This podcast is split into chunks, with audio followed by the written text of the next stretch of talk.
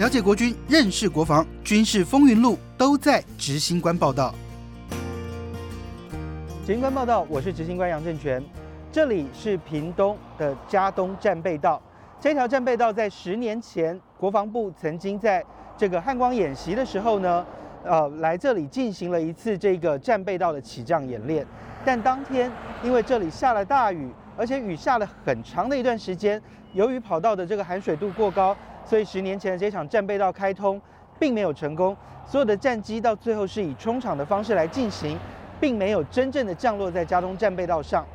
但这条战备道原本今年的七月份就要来进行汉光演习，也要再一次的来开通这个所谓的战备道的演练，但是没想到今年还是受到疫情影响。能不能在七月中旬来进行这一次的战备道演练，恐怕还要看后续的疫情发展了。其实这条战备道，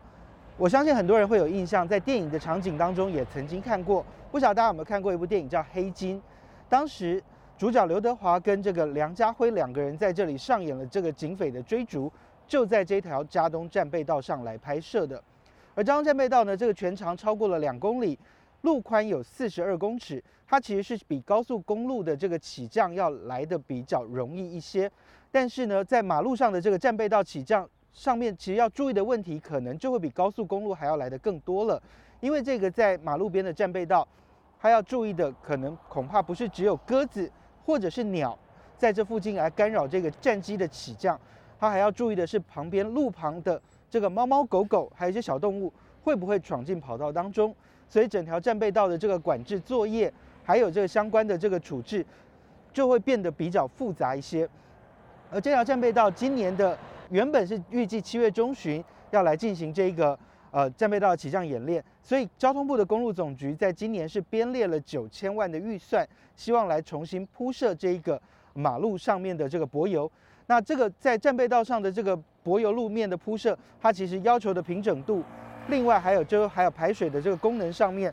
它都有特别的要求，所以其实现在开始来进行作业，原本就是要迎接来七月中旬，希望能够让战备道来顺利起降，包含了 F 十六 V、幻象两千、金国号，另外还有 E two K 的这个预警机也都会在这里来进行起降。那这一次能不能够顺利的降落，当然就要看疫情后续的发展了。那谈到这里呢，其实这个星期也刚好是端午节。那国防部原本因应疫情的发展，也希望让官兵在端午节尽可能的在营休假，或者是官兵不要有长距离的这个移动，希望能够让这个人员不要有长距离的这个旅行，来减缓或者是降低这个疫情呃被染疫的风险。但是呢，国防部定出的是一个原则，也就是希望鼓励官兵们在营休假，不要回家，不要长距离的旅行，然后限定了一个所谓的几十公里内的。可以回家，几十公里外的不能回家，外岛官兵不能回来。那因为这个规定非常的笼统，所以其实我接到非常多国军官兵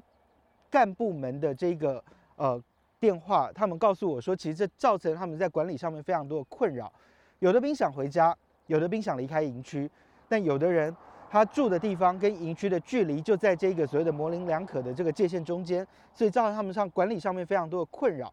那其实就有。比较大的长官有跟我谈过一件事情，就是说，其实，在十八年前 SARS 发生的时候，其实当年官兵是足足在营区里头关了一个多月。当时担心官兵出了营区，很可能会被感染，所以当时就下了一个所谓的禁足令，等于是所有的官兵一个月都不能够离开营区。那当年这样的规定有没有比现在更严？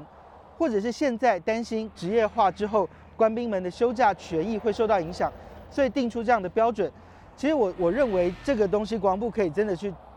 审慎的斟酌，未来如果要做这样的休假管制，是不是有一个更明确的统一标准，而不是模棱两可，让各个部队自己再去做一一番的决定。我觉得这会造成更多更多后续上面的困扰。那当然，我相信国防部制定这些政策都是基于善意，基于这个对官兵健康的保护，所以呢。啊，大家就会希望这个官兵的这个健康上面不要有任何的风险。不过呢，我想这段时间我们还是有，呃，看到这个在台北市政府跟国防部跟军方有非常多的沟通往来。当然谈的还是这个所谓的国军官兵染疫后续的疫调问题。那记得前几天在台北市的副市长黄珊珊在台北市政府的记者会上，他说了一件事，他说其实这段时间国军官兵他们要去了解空军的一名染疫的官兵他的疫调足迹的时候，其实你就会发现，他说他们跟军方瞧了很久，就军方连一个对口的人都没有办法清楚的来告诉他，所以让这个后续的整个调查时间就会有一些拖延。那当然，黄珊珊说了这件事情的时候，其实很多人就会开始啊，民众就会开始骂军方啊，为什么这时候还要隐匿疫情，还要如何，还要如何？那以我对军方的了解，我认为这件事情其实就是军方遇到坏事情的时候，所有人都不想站上第一线来面对。那这时候国防部就会推给空军，然后要空军自己面对、自己处理。那其实这个问题对我来说，我会认为。很多公安机关或者是很多的民众，那大家看到军方这样的反应的时候，就会觉得军方又在掩盖疫情。其实我相信，可能不是要掩盖，而只是军方谁要来面对这件事情的时候，每个长官都会不要找我，不要找我，不要找我。我觉得这种这种文化不应该继续存在在国军当中了。那尤其大家这段时间也看到空军有官兵去跟这个媒体爆料，那爆料的内容就是说，其实，在像在空作部或者在空军司令部里头，就是说有所谓的这个所谓的。有长官希望隐匿疫情的这样的事情，就有人不舒服了，就会有长官跳出来说：“呃，你们最好不要让人家知道你们呃怎么样怎么样怎么样。然后如果我们有人生病、有人染疫了，我们会有写不完的检讨报告，我一定会让你们怎么样怎么样怎么样。”我觉得听完之后，我一点都不意外，我真的觉得这种事情是很有可能发生的。我也相信这就是军方某些长官的口吻，但是我想要告诉。军方的这些长官们，我认为疫情发展到现在，已经没有任何隐匿的本钱，而且我认为军方在面对疫情的这件事情上面，真的心态需要做彻头彻尾的改变。防疫需要的是专业，防疫需要的是大家很诚实的去公布自己的足迹，所以我认为这个时候不是讲惩处的时候，也不是在那边呃用威胁的方式。你在那边喊，在那边讲说你染疫了，你就会很麻烦，你就会怎么样，你就会面对很多的惩处，写不完的检讨报告。你讲完这些东西，官兵还是有可能染疫。所以我认为这件事情，军方的态度必须要改变，而是要教导官兵怎么样保护自己，而是要教导官兵如何的来面对这一波的疫情。如果有状况，应该要如何快速的来反应，快速的来告诉人家，而且要所有相关接触者要如何的被框列隔离。那。你要等台北市政府卫生局的议调，你要等各县市政府的这个卫生单位的议调，那还倒不如军方过去不是最喜欢料敌从严，然后这个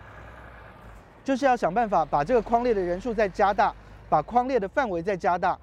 军方不是过去最喜欢做这样的事情吗？人家隔离十四天，你们最喜欢隔离二十一天，那为什么这时候面对疫情的时候，反而是威胁官兵可能要惩处，可能要如何？我认为这个心态是绝对必须要杜绝的。整个疫情发展到现在，我觉得国防部既然拥有自己的这个所谓的疫情指挥中心，那这个疫情指挥中心就必须要让它发挥专业的功能。那我认为整个包含，如果说营区有人发现了这个类似的症状，必须要往上回报的时候，回报给各个单位，各个单位要回报给广播疫情指挥中心。我认为这样才对。那各地的县市政府应该对口的，也应该是这个所谓的疫情指挥中心。让他们可以直接跟县市政府来完成这个所谓的疫调，完成后续的调查，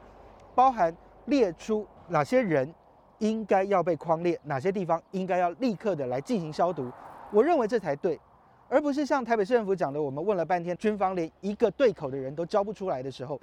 你这个拖延都可能造成更大的破口。那我认为军方不想成为这个防疫破口的话，这一切的主导。请交还给专业的，包含国军有军医体系的人，由专业的人来做，而不是由这个连长啊、营长啊，或者是指挥官啊、旅长啊等等等，这些人不见得懂得工位方面应该要如何来做，这些人不太懂得疫情要如何的防堵，而不是只是在那边讲说你可能会被惩处，你可能会怎么样，用这样的方式来恐吓官兵，你不会达到任何防疫的效果。我认为这个时候。军方应该要彻头彻尾的去改变自己对于疫情控制的这个相关想法，而不是再用过去这种所谓的官威来决定疫情防守应该怎么样继续做下去。我认为这样的方式，军方的心态、长官们的心态，真的要彻底的改变，然后我真的真心的真心的认为，应该要把这个所谓的防疫的这个专业的主导权交还给专业的军医体系来做，而不是连三，好，而不是作战，而不是连长、旅长、营长这一些作战专业的人来做。虽然我们现在看到各地区的消毒都是化学兵来做，那化学兵群的这些官兵们，他们拥有的是消毒的专业，他们也知道应该要怎么样保护自己，要如何穿上防护衣，要如何脱掉防护衣，才不会被这个病病菌给感染。而且呢，这群化学兵其实已经是优先施打疫苗的这一波的人员，所以对他们来讲，他们当然是可能拥有比较好的保护。现在他们要深入险境去跟这群病毒作战，我认为他们真的是专业。但是我认为，在工位方面的真正专业，包含疫情的防堵真正专业，请交还给专业的这个军医体系、工位体系。像三军总医院的副院长，他曾经是这个在疾管署里面工作的这个长官，那他也是一个感染科的专家。那为什么不由他来主导整个事情？现在国防部的整个相关的这个防疫的相关作为，我看到的都还是以作战为主。那我觉得交到基层之后，就会有很多基层的这些干部们把自己的想象再加进去，你就会发现整个防疫就会变得非常的混乱。那专业上面就没有办法把这个疫情在最后要守住这个疫情的最后这个阶段，你就会发现如果有破口了，大家还是要想办法掩盖的话，这就不对了。其实我还有收到一份军官提供给我的讯息哦，就是说其实呃曾经有空军跟陆军有相关接触的人，因为有人染疫了，然后结果你就会发现两份。意调足迹对不起来，一个说有进营区，一个说没进营区，一个说在便利商店有见面，一个说说是在营区里头有碰面。这一边说营区没有人需要框列，然后那一边说门口的卫兵跟他有接触，所以需要框列。两份足迹是完全不一样的。那我认为这个时候真的你把这个东西交还给专业的这个军医体系，交还给专业的这个工卫体系的人来做，我相信这样的方式才能够真正的守住疫情。我相信国防部的里头所有的长官都很担心，都很害怕，都希望国军官兵们的健康不要有任何的影响。但是如果是这样的状态下，大家还是用过去的这个所谓的军令，用官威，这个不是下军令状，官兵就不会生病。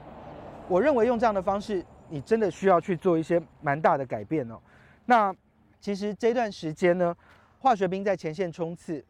当然就是希望疫情可以赶快降下来。那现在解封的时间又往后延了，要到六月底。七月的汉光演习能不能够顺利的来举行？现在看起来都还是有变数，但是相关的这个演习准备，现在军方还是认真在做。像我们现在看到这个加东战备道，已经有一部分的路面是已经跟公路总局已经先铺了起来，那中间的路面接下来看起来就是要刨除，再来重新铺设，当然就是要迎接七月十五号的这个汉光演习加东战备道的开通。那呃能不能完成十年前没有完成的这个所谓的战机降落地面的这个任务？现在看起来。需要疫情的帮忙，也需要看看当天的天气。那接下来这段时间，国军官兵们还是要做好相关的准备。演习要不要延后？那当然就看疫情最后的发展了。我向任权有任何的对于执行官报道有任何的意见，欢迎上好好听 FM 的平台，或者是我的粉丝团钢铁军事小组来告诉我们，我们也会给大家更多的回馈。谢谢您的收听收看，我们下次再见了，拜拜。